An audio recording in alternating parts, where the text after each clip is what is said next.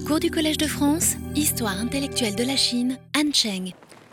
Euh, bien, euh, bonjour et euh, bienvenue à tous pour cette dernière séance de la saison. donc, comme vous le savez, et comme chaque année, la saison prochaine reprendra donc début décembre. alors, la dernière fois, nous avons vu comment la première euh, mention euh, du Bouddha euh, apparaît dans les sources historiques chinoises. En l'occurrence, il s'agit du Hou Han Shu, donc le livre des Han postérieurs, qui concerne donc les deux euh, premier siècle de l'ère chrétienne. Alors, euh, le Shu a été, euh, je le rappelle, compilé donc au 5e siècle de l'ère chrétienne, donc de façon assez tardive, mais le chapitre où il est question du Bouddha, c'est un chapitre qui s'intitule Xi Yu Zhuan, c'est-à-dire donc un chapitre qui est consacré euh, aux contrées de l'Ouest. Euh, donc ce chapitre euh, s'appuie très explicitement sur en fait des documents et des témoignages qui datent en réalité des alentours de 125 de l'ère chrétienne. Alors, Xiyu, ces contrées de l'Ouest, euh, c'est euh, l'expression euh, chinoise qui désignera dès lors tout ce qui se trouve au-delà de la chaîne des Himalayas, c'est-à-dire ce que nous appelons aujourd'hui d'une part l'Asie centrale et l'Inde. Alors, cette mention du Bouddha euh, apparaît dans le contexte de considération que euh, nous pourrions euh, qualifier aujourd'hui de géopolitique, puisque la Chine des Han a été amenée à pousser ses investigations vers l'ouest par la nécessité de combattre les Xiongnu, et euh, donc de rechercher euh, des alliances euh, contre eux hein, pour essayer de, de, comment dire, de contrôler donc leurs incursions en territoire Han. Et donc la stratégie consistait en fait à chercher ces alliances, notamment donc chez les Yuezhi, donc très à l'ouest, que vous avez euh, ici, me semble-t-il, les UHG ici. Donc vous avez euh, les Xiongnu qui euh, forment une espèce de, de, ceinture autour du territoire Han ici, au nord et à l'ouest. Et donc l'idée a été de pousser vers, vers l'ouest pour aller chercher donc des, alliances, notamment chez ces UHG, donc dans l'actuelle Asie centrale. Et euh, donc, euh, les Yuezhi, c'est le nom que les Chinois euh, donnaient à cet ensemble de tribus nomades qui ont fini par être unifiées sous la domination des Kushan. Donc, les Kushan qui, aux alentours du tournant de, la chrétienne, donc étendent leur, empire sur l'actuel, donc les, actuels stans, euh, notamment l'Afghanistan et euh, presque tout le nord de l'Inde. Alors, ces Kushan, comme vous le voyez sur, le, sur la carte, représentaient donc au tournant de l'ère chrétienne l'une des deux grandes puissances qui, en Asie centrale, euh, s'interposait entre euh, la Chine d'une part, donc au-delà de l'Himalaya ici, et euh, l'Empire romain à l'ouest. Hein.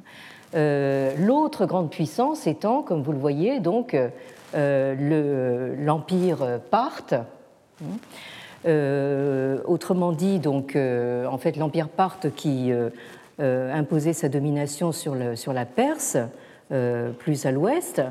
Alors nous, en fait, les Parthes, on a tendance à les connaître surtout à travers le, l'expression euh, la flèche du. Euh, je pense que tout le monde euh, sait à peu près ce que ça veut dire. Hein. Donc, c'est une, expression donc, qui désigne une, une, attaque ou une plaisanterie plutôt du genre hostile, on pourrait dire une pique, qu'on envoie à quelqu'un à la toute fin d'une conversation ou d'une rencontre, juste au moment de partir, hein, pour ne pas lui laisser le temps de répliquer.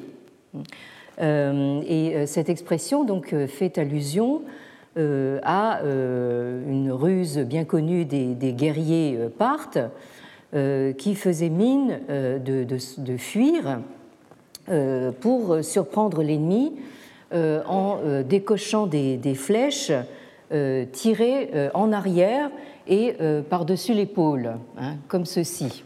Donc c'est ça la, flèche du Parthe.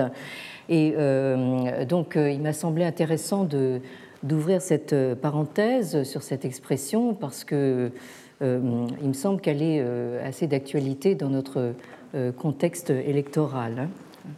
Alors, je, ferme la, parenthèse. Et donc, ce chapitre sur les contrées de l'Ouest du Hohanshu nous parle assez longuement de ce royaume de euh, Tianzhou, ici, euh, dont on nous dit qu'il est également connu euh, sous le nom de Yuantou, qui se prononce en désignation moderne sous le nom de Yintou. Hein, Yintou, c'est donc le nom moderne que les Chinois donnent à l'Inde. Alors, ce royaume de, de Tianzhou, on nous en décrit de manière euh, assez euh, détaillée euh, l'étendue, le climat, les éléphants. Hein. Et c'est donc au détour d'une phrase sur les, mœurs de ses habitants qu'il est mentionné au passage que ces habitants, et j'ai souligné donc les quatre caractères en, rouge, hein, Xiu Fu Dao, euh, Poshafa, donc euh, euh, qu'il pratique la voie du Bouddha, qui est de s'abstenir de tuer et de faire la guerre.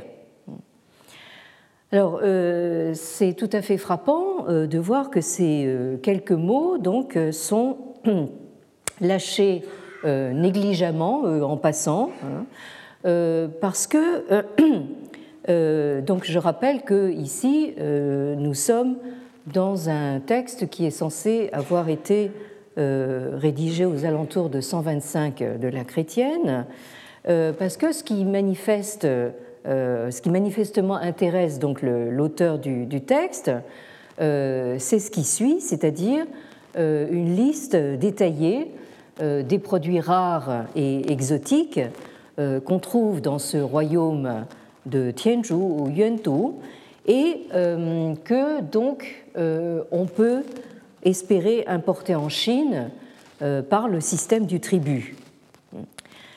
mais ensuite, donc vous avez ici la suite du texte.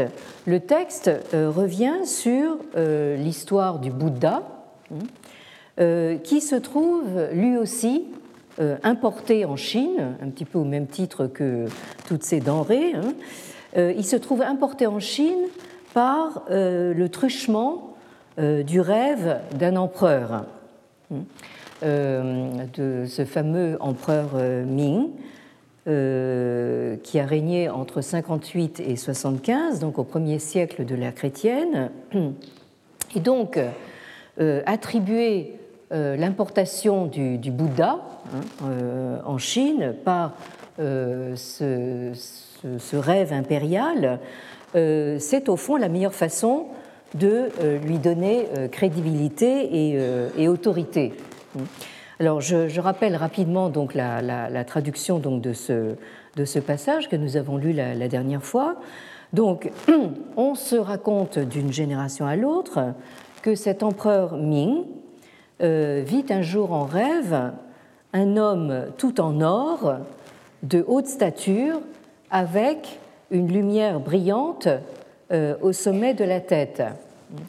Et euh, donc l'empereur interroge donc ses, ministres à ce sujet, et l'un d'eux lui répond donc à l'ouest il y a un Shen, une divinité, qui a pour nom Fo, euh, qui est une autre façon de euh, transcrire le, Bouddha. Euh, son corps mesure 16 chi, hein, qui équivalent à peu près à 3 mètres 7, hein, donc le, double de la stature normale d'un homme, et il est couleur d'or. Là-dessus, l'empereur envoya des émissaires au Tianzhu pour euh, s'enquérir du Fa, de la loi, hein, ce qu'on appelle en sanskrit le Dharma, du Bouddha, à la suite de quoi on vit apparaître dans euh, le pays du milieu, ici, que j'ai souligné en rouge, Zhongguo, ici, on vit apparaître des images et des statues du Bouddha. Alors, le roi de Chu, qui s'appelait euh, Ying, donc euh, euh, il s'agit d'un demi-frère plus jeune de l'empereur Ming, donc, qui était donc dans une relation assez proche avec l'empereur Ming. ce roi de Chu, qui était donc, on le sait par diverses sources, établi dans ce qui est actuellement la province du Jiangsu, hein, c'est-à-dire donc une province qui est situé très à l'est. Hein, nous sommes euh, pratiquement euh, dans la région de, Shanghai-Nankin. Hein, donc, donc ce roi de, de, Chu commença à adhérer aux techniques bouddhiques et pour cette raison, dans le pays du milieu, donc vous avez de nouveau cette expression euh, Zhongguo ici, dans le pays du milieu, certains se mirent à euh, accepter cette, euh, cette voie du Bouddha. Et par la suite, l'empereur Huan, mm, qui a régné entre 147 et 167, donc au deuxième siècle de la chrétienne, euh, se mit à se prendre d'intérêt pour les divinités et à offrir plusieurs à plusieurs reprises des sacrifices à euh, Fu et Lao.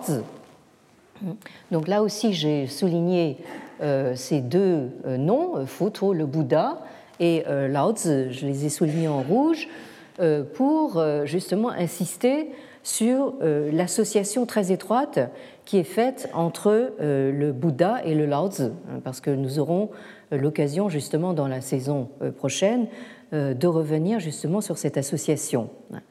Et euh, donc la dernière phrase nous dit que euh, les gens du peuple euh, se mirent à adhérer quelque peu à cette voie du, Bouddha et ensuite ils devinrent de plus en plus nombreux à y croire. alors, je pense que c'est intéressant de voir justement dans le détail comment se présente cette euh, euh, première mention du, Bouddha dans les, sources historiques chinoises parce que nous percevons que nous sommes, quand même assez loin de ce que nous pouvons savoir par ailleurs, justement de ce qu'a représenté le Bouddha dans l'ensemble des, religions et des spiritualités indiennes. Donc le, Bouddha, c'est quand même euh, quelqu'un qui euh, euh, a représenté une sorte de, révolution quand même dans ce, dans ce contexte indien, alors que ici nous avons l'impression que le Bouddha est introduit dans, le monde chinois un petit peu par hasard. Hein. on, le, on, le, cite un petit peu à la, à la suite et donc de manière moins importante que tous les produits qui peuvent venir de, l'Inde, donc c'est juste un produit parmi d'autres. et on a tendance en fait à l'associer, sinon le confondre avec Lao hein, qui est donc en fait une, une sorte d'être plus ou moins divinisé à l'époque Han. Hein. Euh, et qui est, euh, comment dire, 100% euh, du cru, hein, du cru chinois. Alors, je vous propose maintenant de, nous pencher un petit peu sur justement la partie conclusive de ce chapitre sur les, contrées de, l'Ouest. Parce que, en fait, vous avez cette partie conclusive qui s'intitule Luen, hein, euh, c'est-à-dire donc euh, une sorte de comment de, conclusion à tout le, chapitre, qui reprend donc euh, les éléments principaux qui ont été développés tout au long du, chapitre. Alors vous avez ici la première partie de ce, de. Je ne vais pas prendre le, temps parce que euh, le temps nous manque un petit peu, mais euh, de, le lire dans le, détail. Mais euh, ce que cette première partie nous dit, c'est que la première phrase vous dit que ce qu'on rapporte sur les coutumes et sur les terres, le territoire des contrées de l'Ouest, on n'en avait pas entendu parler dans les temps plus anciens. Autrement dit, donc, euh, cette conclusion nous, nous dit que clairement que euh, avant les, Han, en fait, euh, on ne connaissait absolument rien justement de ces, de ces contrées de, l'Ouest.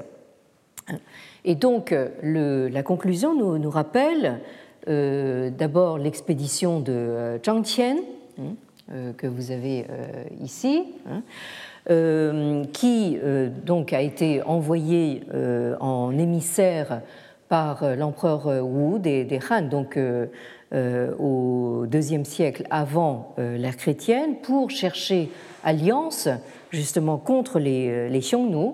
Donc ça, ça a été justement le, les circonstances de cette première expédition vers, vers l'ouest.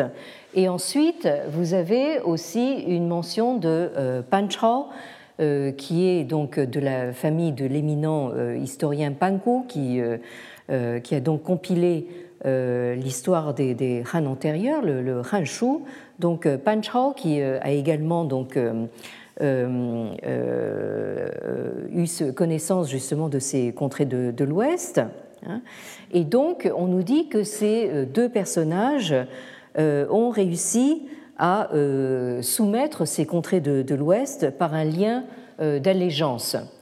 Donc euh, là, je, pense que nous avons assez lu justement de cette rhétorique chinoise pour prendre ça un petit peu avec une, pincée de sel, hein, parce que nous savons très bien qu'en réalité, l'expédition de, de, Zhang Qian a été un, fiasco complet.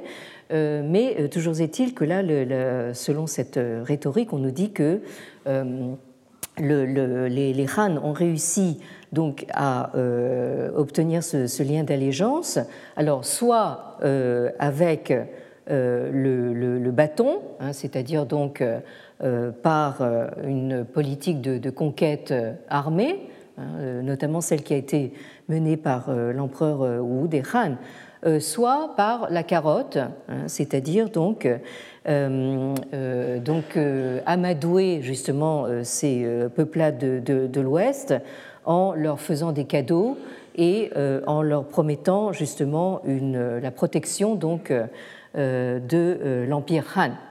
Et alors on, nous donne une magnifique vision donc de ces de ces de ces peuplades de, de, l'Ouest qui euh, se tournent vers l'Orient pour rendre hommage euh, au Fils du ciel. Et donc, euh, on nous décrit par le menu, justement, en fait, toutes les mesures qui ont été prises pour notamment commencer à coloniser donc ces contrées de, l'Ouest. Hein. on établit donc des, relais de poste, on nomme des messagers, des, interprètes qui, qui, font la, navette justement entre le monde chinois et ce monde de, l'Ouest.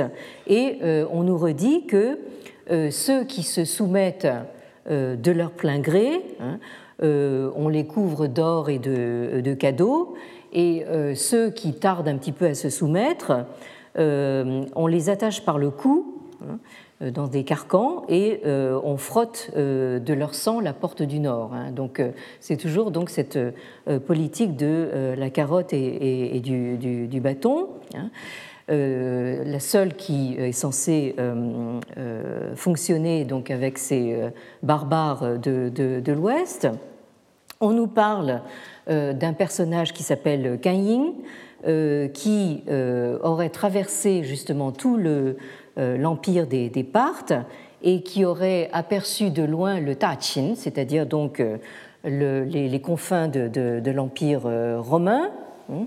Et on nous dit donc que dans ce chapitre consacré aux contrées de l'Ouest, euh, il y a une description par le menu justement de tout le euh, comment se présente euh, le terrain, les cours d'eau, les climats qu'il faut traverser, les déserts, les vents que, que l'on rencontre dans le, dans le désert, les démons, etc. Enfin donc tout ce qui peut servir de vademecum pour les, les, gens qui sont amenés à s'aventurer ensuite euh, dans ces contrées.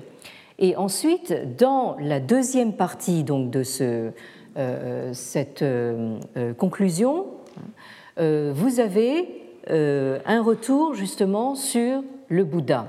C'est ce, ce passage-là qui m'intéresse plus particulièrement, donc euh, euh, c'est celui-ci que nous allons euh, lire un peu plus dans le détail. Hmm. Alors, cette partie donc commence en nous disant donc.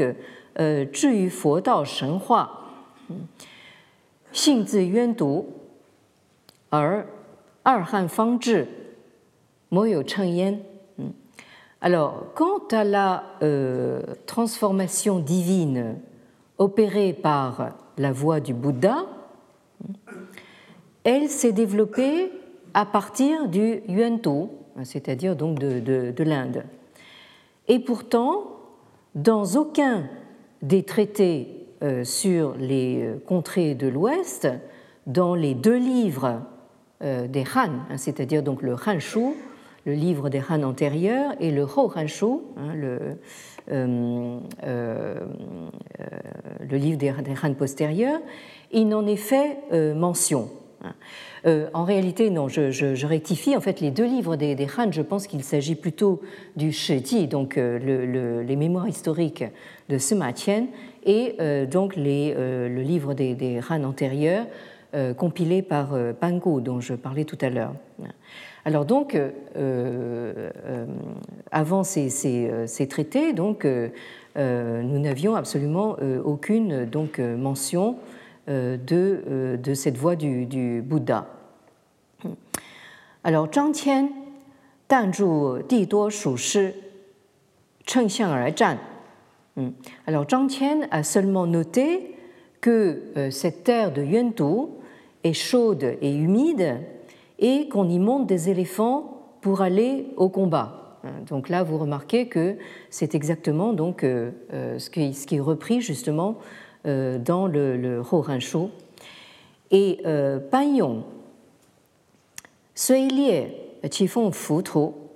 Sha Fa, Er Fa,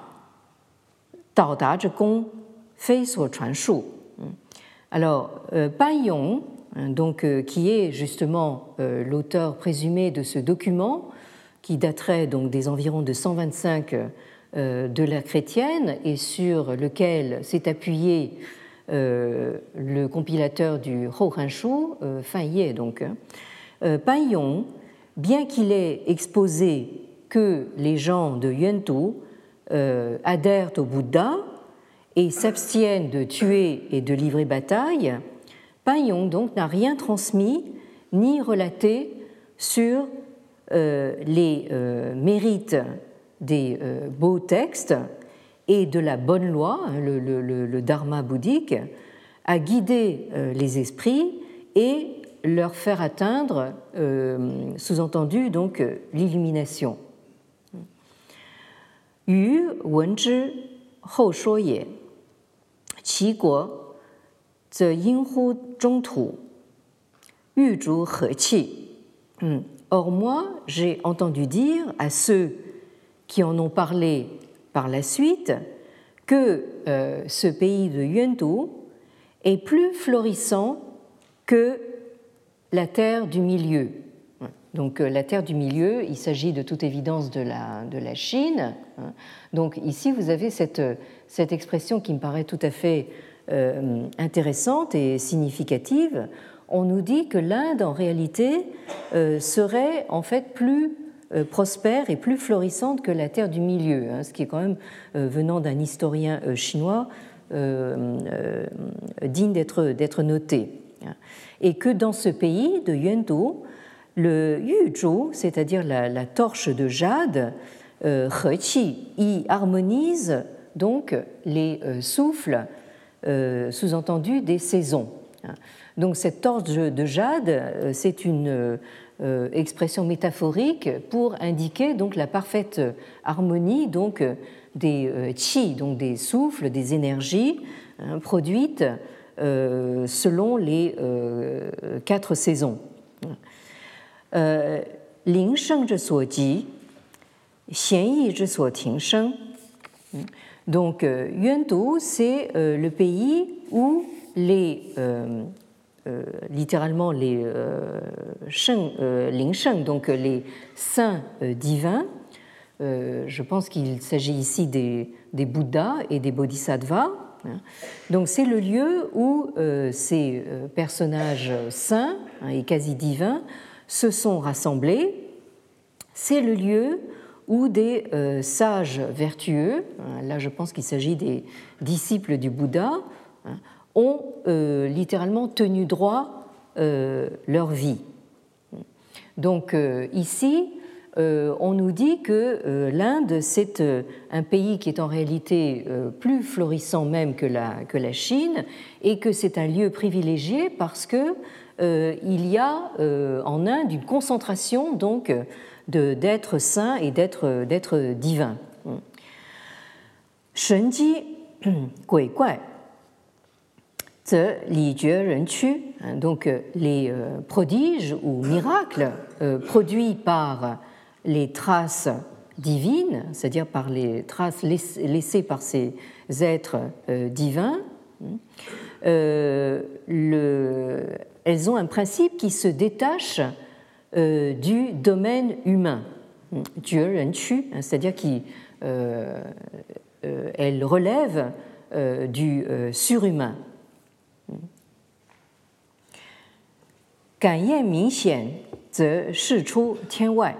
Donc, l'évidence produite par des phénomènes attestés, hein, donc par ces, prodiges ou ces miracles, hein, ont une, euh, a une réalité qui est donc euh, Chu Tianwai, hein, qui littéralement euh, sort du, au-delà du ciel. Donc ici, ce qui est souligné, c'est que en fait, la voie du Bouddha, c'est une, c'est une voie totalement, comment dire, transcendante et euh, métaphysique, hein, qui sort du domaine de l'humain et qui va même au-delà donc euh, euh, du ciel. 而千超无闻者，其其道必往运，书开书业乎？Or, si euh, ni euh, euh, Qian, c'est-à-dire Zhang Qian, l'émissaire du, du l'empereur Wu, ni Ban Chao, euh, n'en ont entendu parler hein, de, ces, de, toutes ces euh, divinités, serait-ce que cette voie euh, du Bouddha était fermée pour les époques révolues. Et serait-ce qu'elle se serait ouverte à maintes reprises aux époques postérieures? Autrement dit, ici, la question, c'est de savoir, mais comment se fait-il que nous, Chinois, nous n'ayons jamais entendu parler de cette voie du, Bouddha alors qu'elle euh, euh, euh, elle vient d'un pays tellement prospère et qu'elle est tellement transcendante, lumineuse, etc. Comment se fait-il que en Chine nous n'en ayons jamais entendu parler et que même donc les émissaires des Han de l'empire Han n'en aient jamais entendu parler. Alors est-ce que ça veut dire que euh, cette, euh, voie du Bouddha a été en, quelque sorte lettre close pour euh, les générations passées et qu'elle ne s'est révélée à nous que à une époque récente. Buran, et si ça n'était pas le cas, hein, c'est-à-dire donc si justement cette voie euh, n'était pas restée, euh, comment dire, euh, lettre close, quel comble de falsification ce serait hein, C'est-à-dire, est-ce que nous avons été victimes justement d'une énorme erreur? Alors.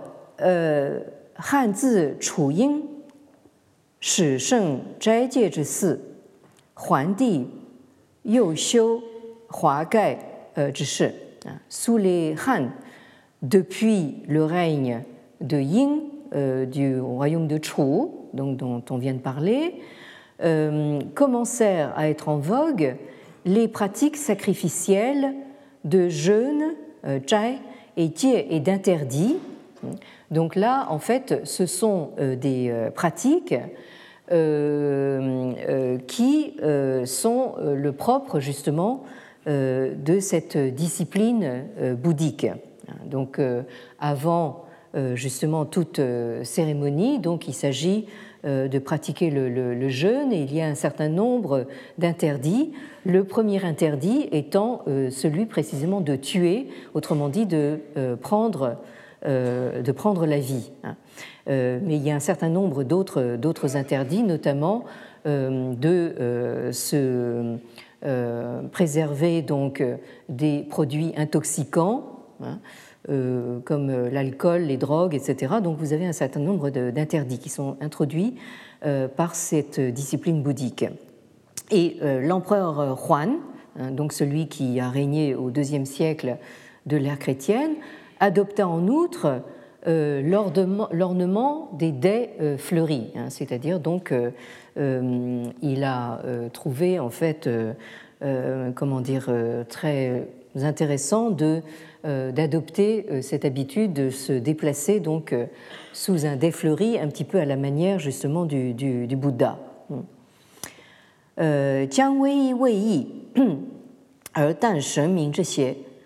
Était-ce que les significations les plus subtiles hein, de la voix du Bouddha n'étaient pas encore traduite et que seuls donc des euh, esprits euh, éclairés, hein, euh, divins, hein, quasi divins, pouvaient les comprendre.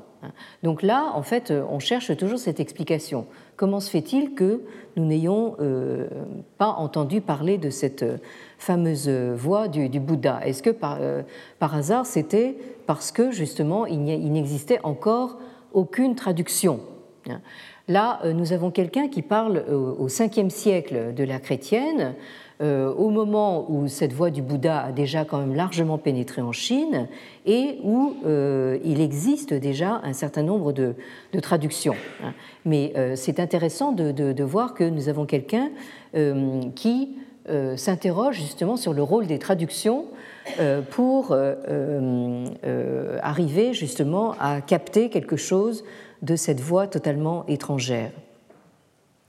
Euh,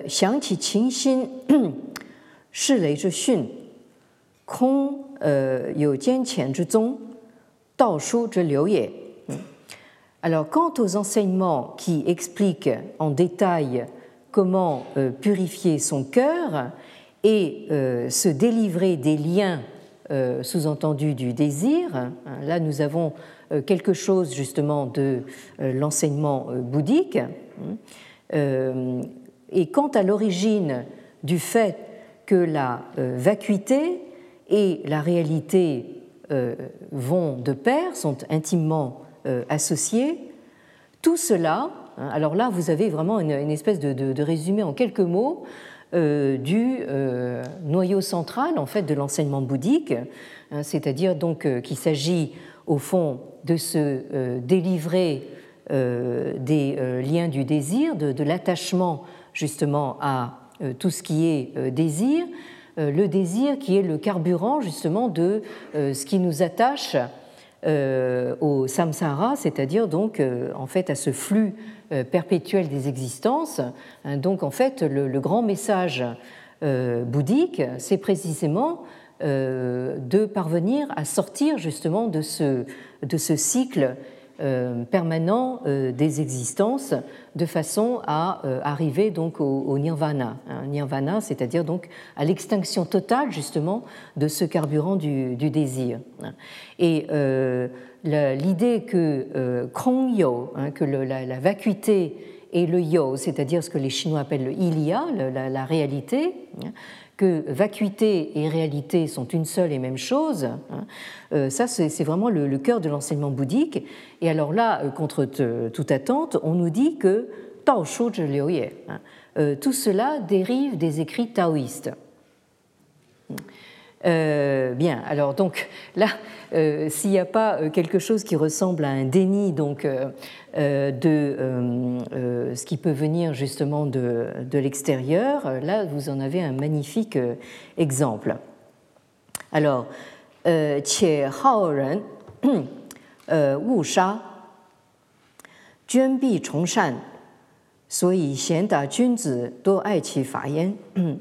Alors, au demeurant, donc, aimer le jeune, hein, donc là nous avons l'utilisation d'un terme à connotation tout à fait confucéenne. Jeune, c'est la, qualité, le principe d'humanité, hein, qui est vraiment au cœur de, l'enseignement euh, confucéen.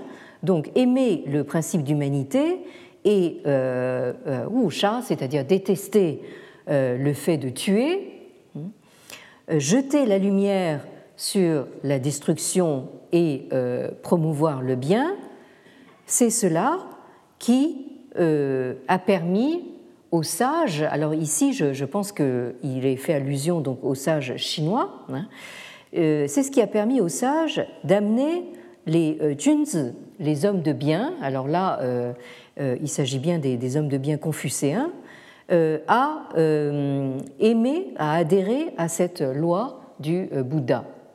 Autrement dit, dans cette phrase, ce qui est dit, c'est que euh, au fond, euh, la voie bouddhique ne nous apporte rien de nouveau. Hein. Nous n'avons pas attendu le, Bouddha pour euh, ou hein, c'est-à-dire donc aimer le, principe d'humanité et détester le fait de, tuer. Hein. et c'est même en fait ces valeurs bien chinoises et bien confucéennes qui nous ont permis justement euh,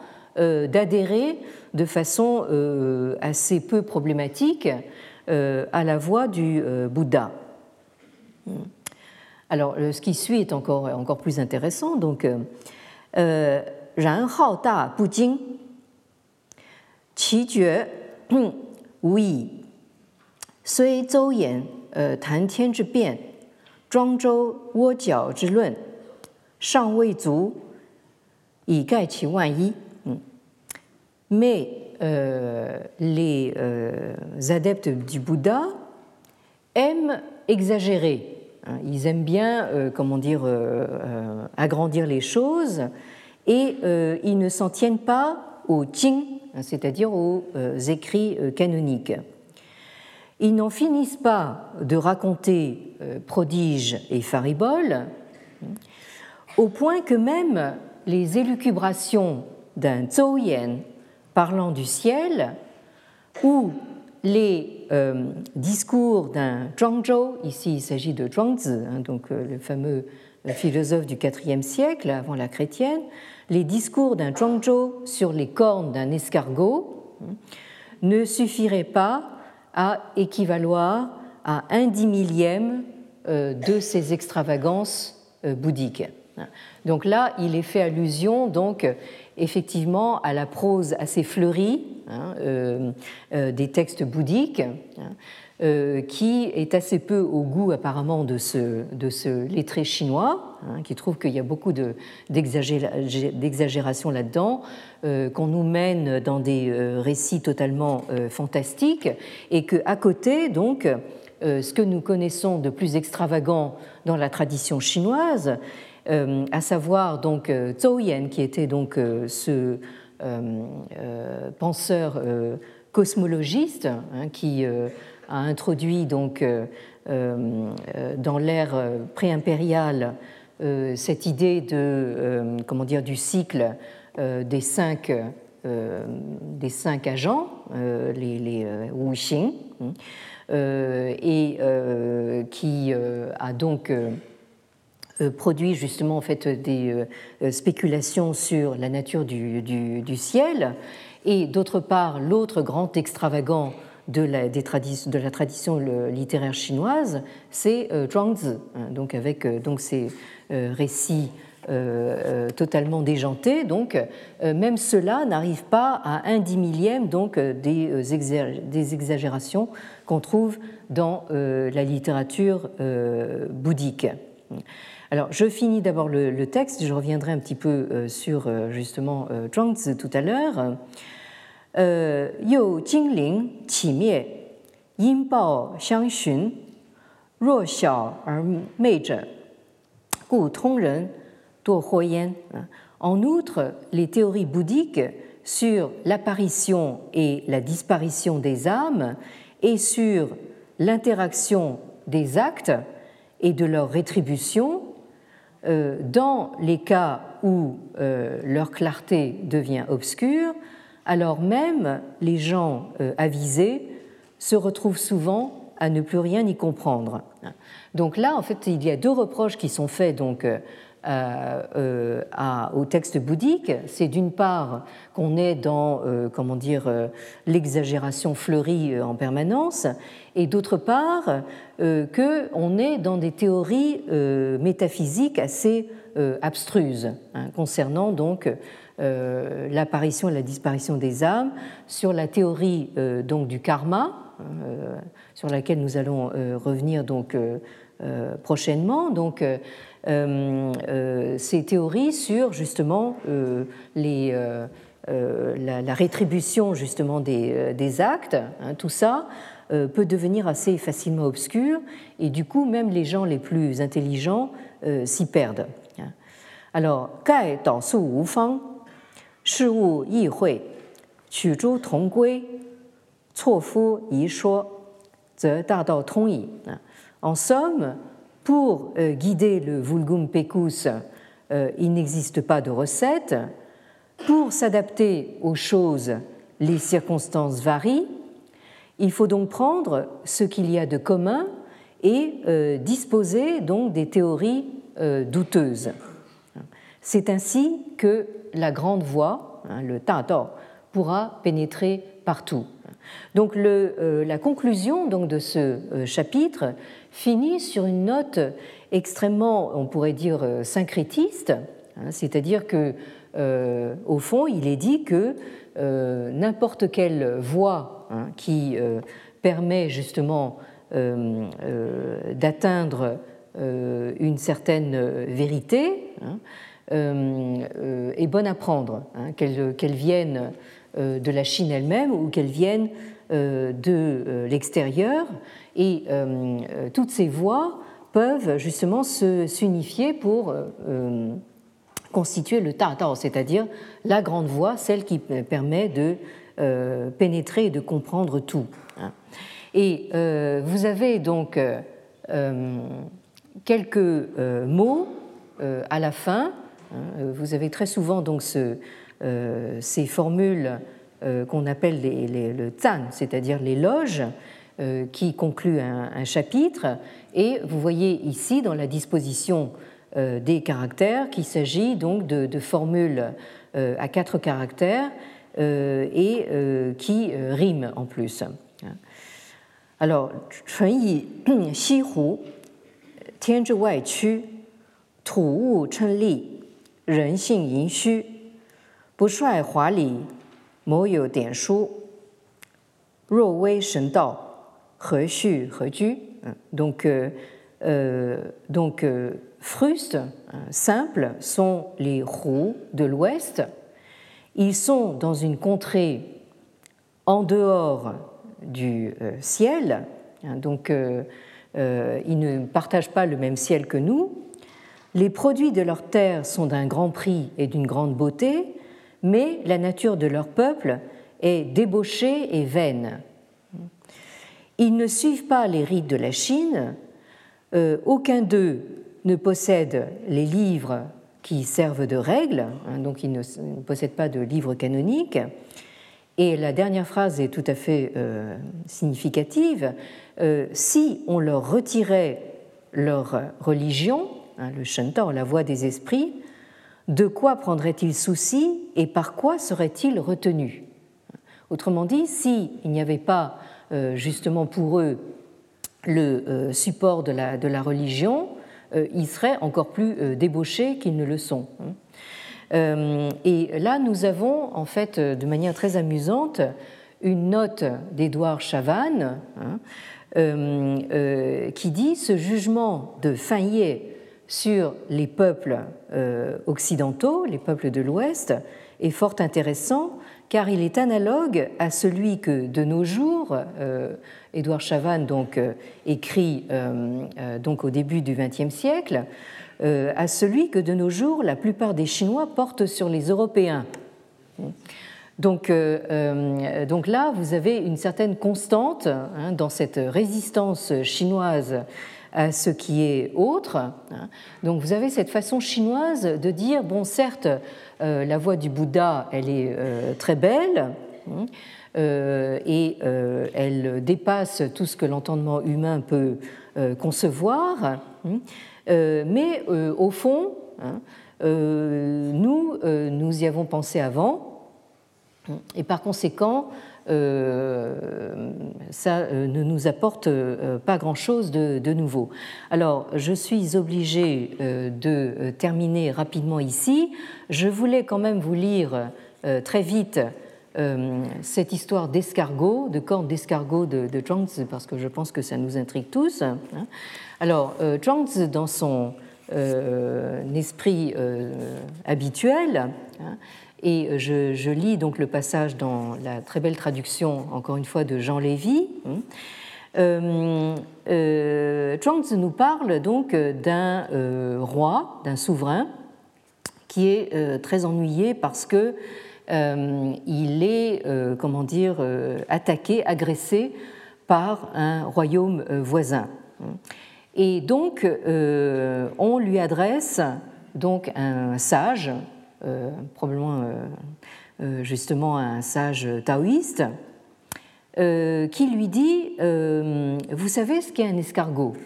Hein Là, vous avez le, texte original ici. Hein, le, le hein, donc vous savez ce que c'est qu'un escargot? Alors le, le, roi dit ben oui. Alors, le, sage continue, ça a deux cornes. Sur l'une des cornes, il y a le royaume d'agression. Sur l'autre, le royaume de barbarie. Ils se font constamment la guerre, en sorte que les cadavres jonchent le sol par centaines de milliers. Quand l'un est battu, il ne faut pas plus de 15 jours pour qu'il remette ça. Euh, alors le roi, indigné, euh, dit C'est une blague, ça n'a aucun sens. Alors le sage continue Alors je vais tout de suite lui en donner un de sens. Pensez-vous que l'espace qui nous entoure est une limite? Réponse Non, euh, l'espace est illimité, dit le roi. Alors le sage continue Dans un espace illimité, notre Terre n'est-elle pas un petit atome de boue? Le roi dit Ben oui, c'est vrai. Le sage continue Sur ce point imperceptible de la nature, il y a la Chine, et au milieu de la Chine, insignifiant, il y a le Qi et le Wei. Alors le Wei étant justement le royaume de ce, de ce souverain. Avec l'un sa capitale Linz et l'autre sa capitale Grand Pont. Est-ce si différent des deux royaumes de barbarie et d'agression? Et là, le roi est bien obligé d'admettre non, il n'y a aucune différence.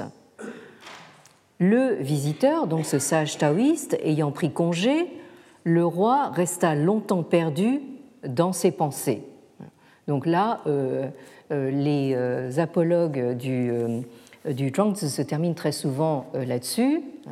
vous avez un sage taoïste qui intervient, qui vous ouvre totalement donc la, perspective, et vous, vous restez complètement muet, hein, parce que vous ne savez plus quoi dire, ni plus quoi penser.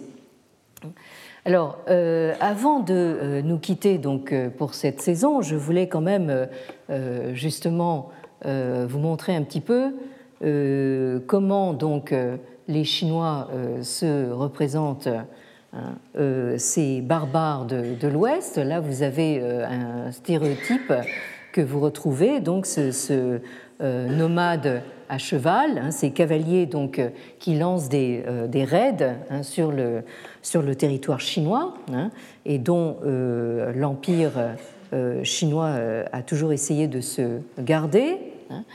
Et vous avez ici donc un document tout à fait intéressant dont l'origine remonte au VIe siècle. Vous avez ici donc une sorte de typologie des émissaires envoyés donc de l'étranger. Alors, euh, le VIe siècle, c'est euh, peu après donc, la compilation euh, du, du hein, du livre des Han postérieurs. Hein.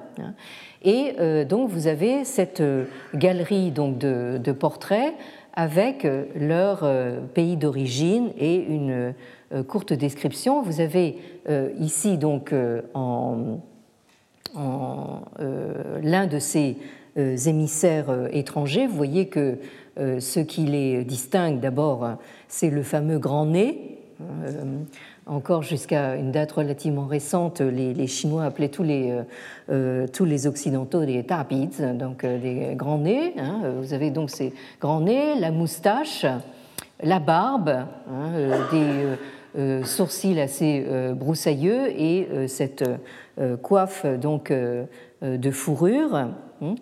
Et euh, ce qui est euh, encore plus frappant, c'est que euh, au XVIIIe siècle, dans un ouvrage qui date de 1761, hein, nous sommes déjà dans la Chine manchoue des, des, Qing, hein, vous continuez à avoir une typologie justement de ces étrangers, hein, de ces barbares. ici, vous avez la représentation donc d'un yi, Hein, donc d'un barbare euh, euh, yi, qui euh, sont censés être les barbares de, l'Est, qui vient quand même de Corée. Hein. C'est un, émissaire de.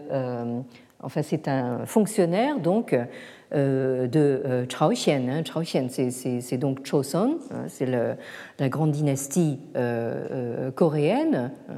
et malgré euh, la ressemblance tout à fait frappante de son costume avec le costume des fonctionnaires chinois, pour la bonne raison qu'il a été plus ou moins copié dessus, euh, il porte euh, cette qualification de, yi, c'est-à-dire de barbare de l'Est. Ici, vous avez la représentation donc d'un littéralement d'un esclave, comment dire, démon noir. Euh, autrement dit, donc c'est comme ça que les Chinois se représentaient donc euh, les euh, Africains, donc qui vient de Ta Xiang, hein, c'est-à-dire donc du grand, des grands océans de l'Ouest. Alors, vous avez justement, j'attire votre attention sur cette translation entre Xiyu, c'est-à-dire les contrées de, l'Ouest, qui désignaient donc l'Asie centrale et l'Inde, et ensuite, euh, euh, vous avez, euh, à partir de là, une dénomination qui va encore plus à l'ouest, hein, cette dénomination de, du Xiang, c'est-à-dire donc des grands océans de l'ouest, une dénomination qui va finir par désigner justement les Européens, les Occidentaux, hein, qui commencent donc à venir en Chine en grand nombre, euh, notamment avec les missionnaires chrétiens, euh, à partir du, 15e, 16e siècle.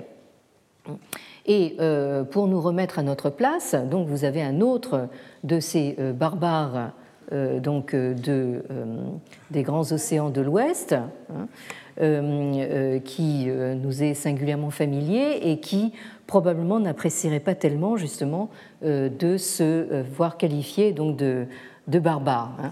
Alors, comme quoi, euh, on est toujours le barbare de quelqu'un. Hein. Euh, euh, donc, sur cette bonne pensée, je, pense que nous allons en terminer aujourd'hui. non sans quelques annonces.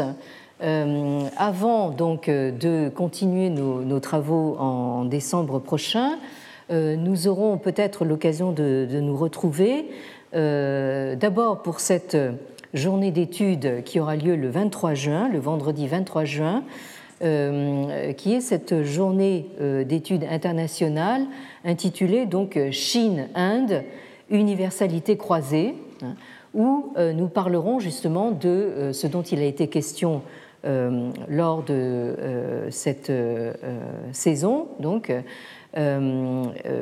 cet entrecroisement donc de deux grandes civilisations tout aussi euh, universalistes l'une que l'autre, hein, euh, avec justement des intervenants indiens, mais qui s'intéressent à, la Chine.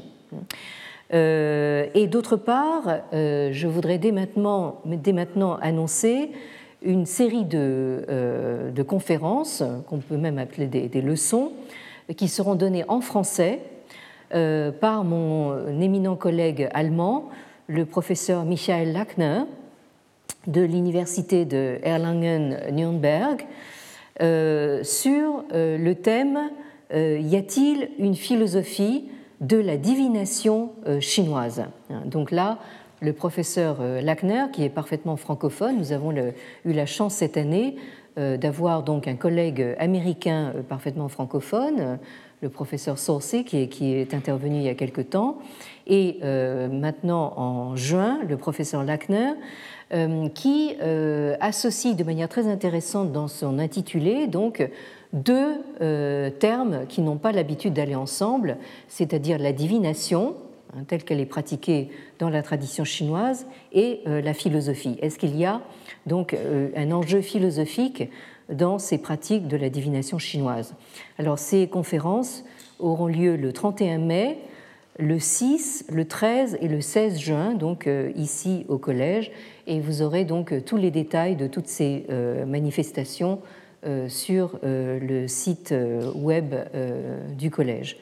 Donc pour l'instant, donc je vous dis encore une fois merci de votre attention et de votre fidélité, et encore une fois que si le Bouddha nous prête vie, donc à bientôt. Merci. Retrouvez tous les contenus du Collège de France sur www.colège-2-france.fr.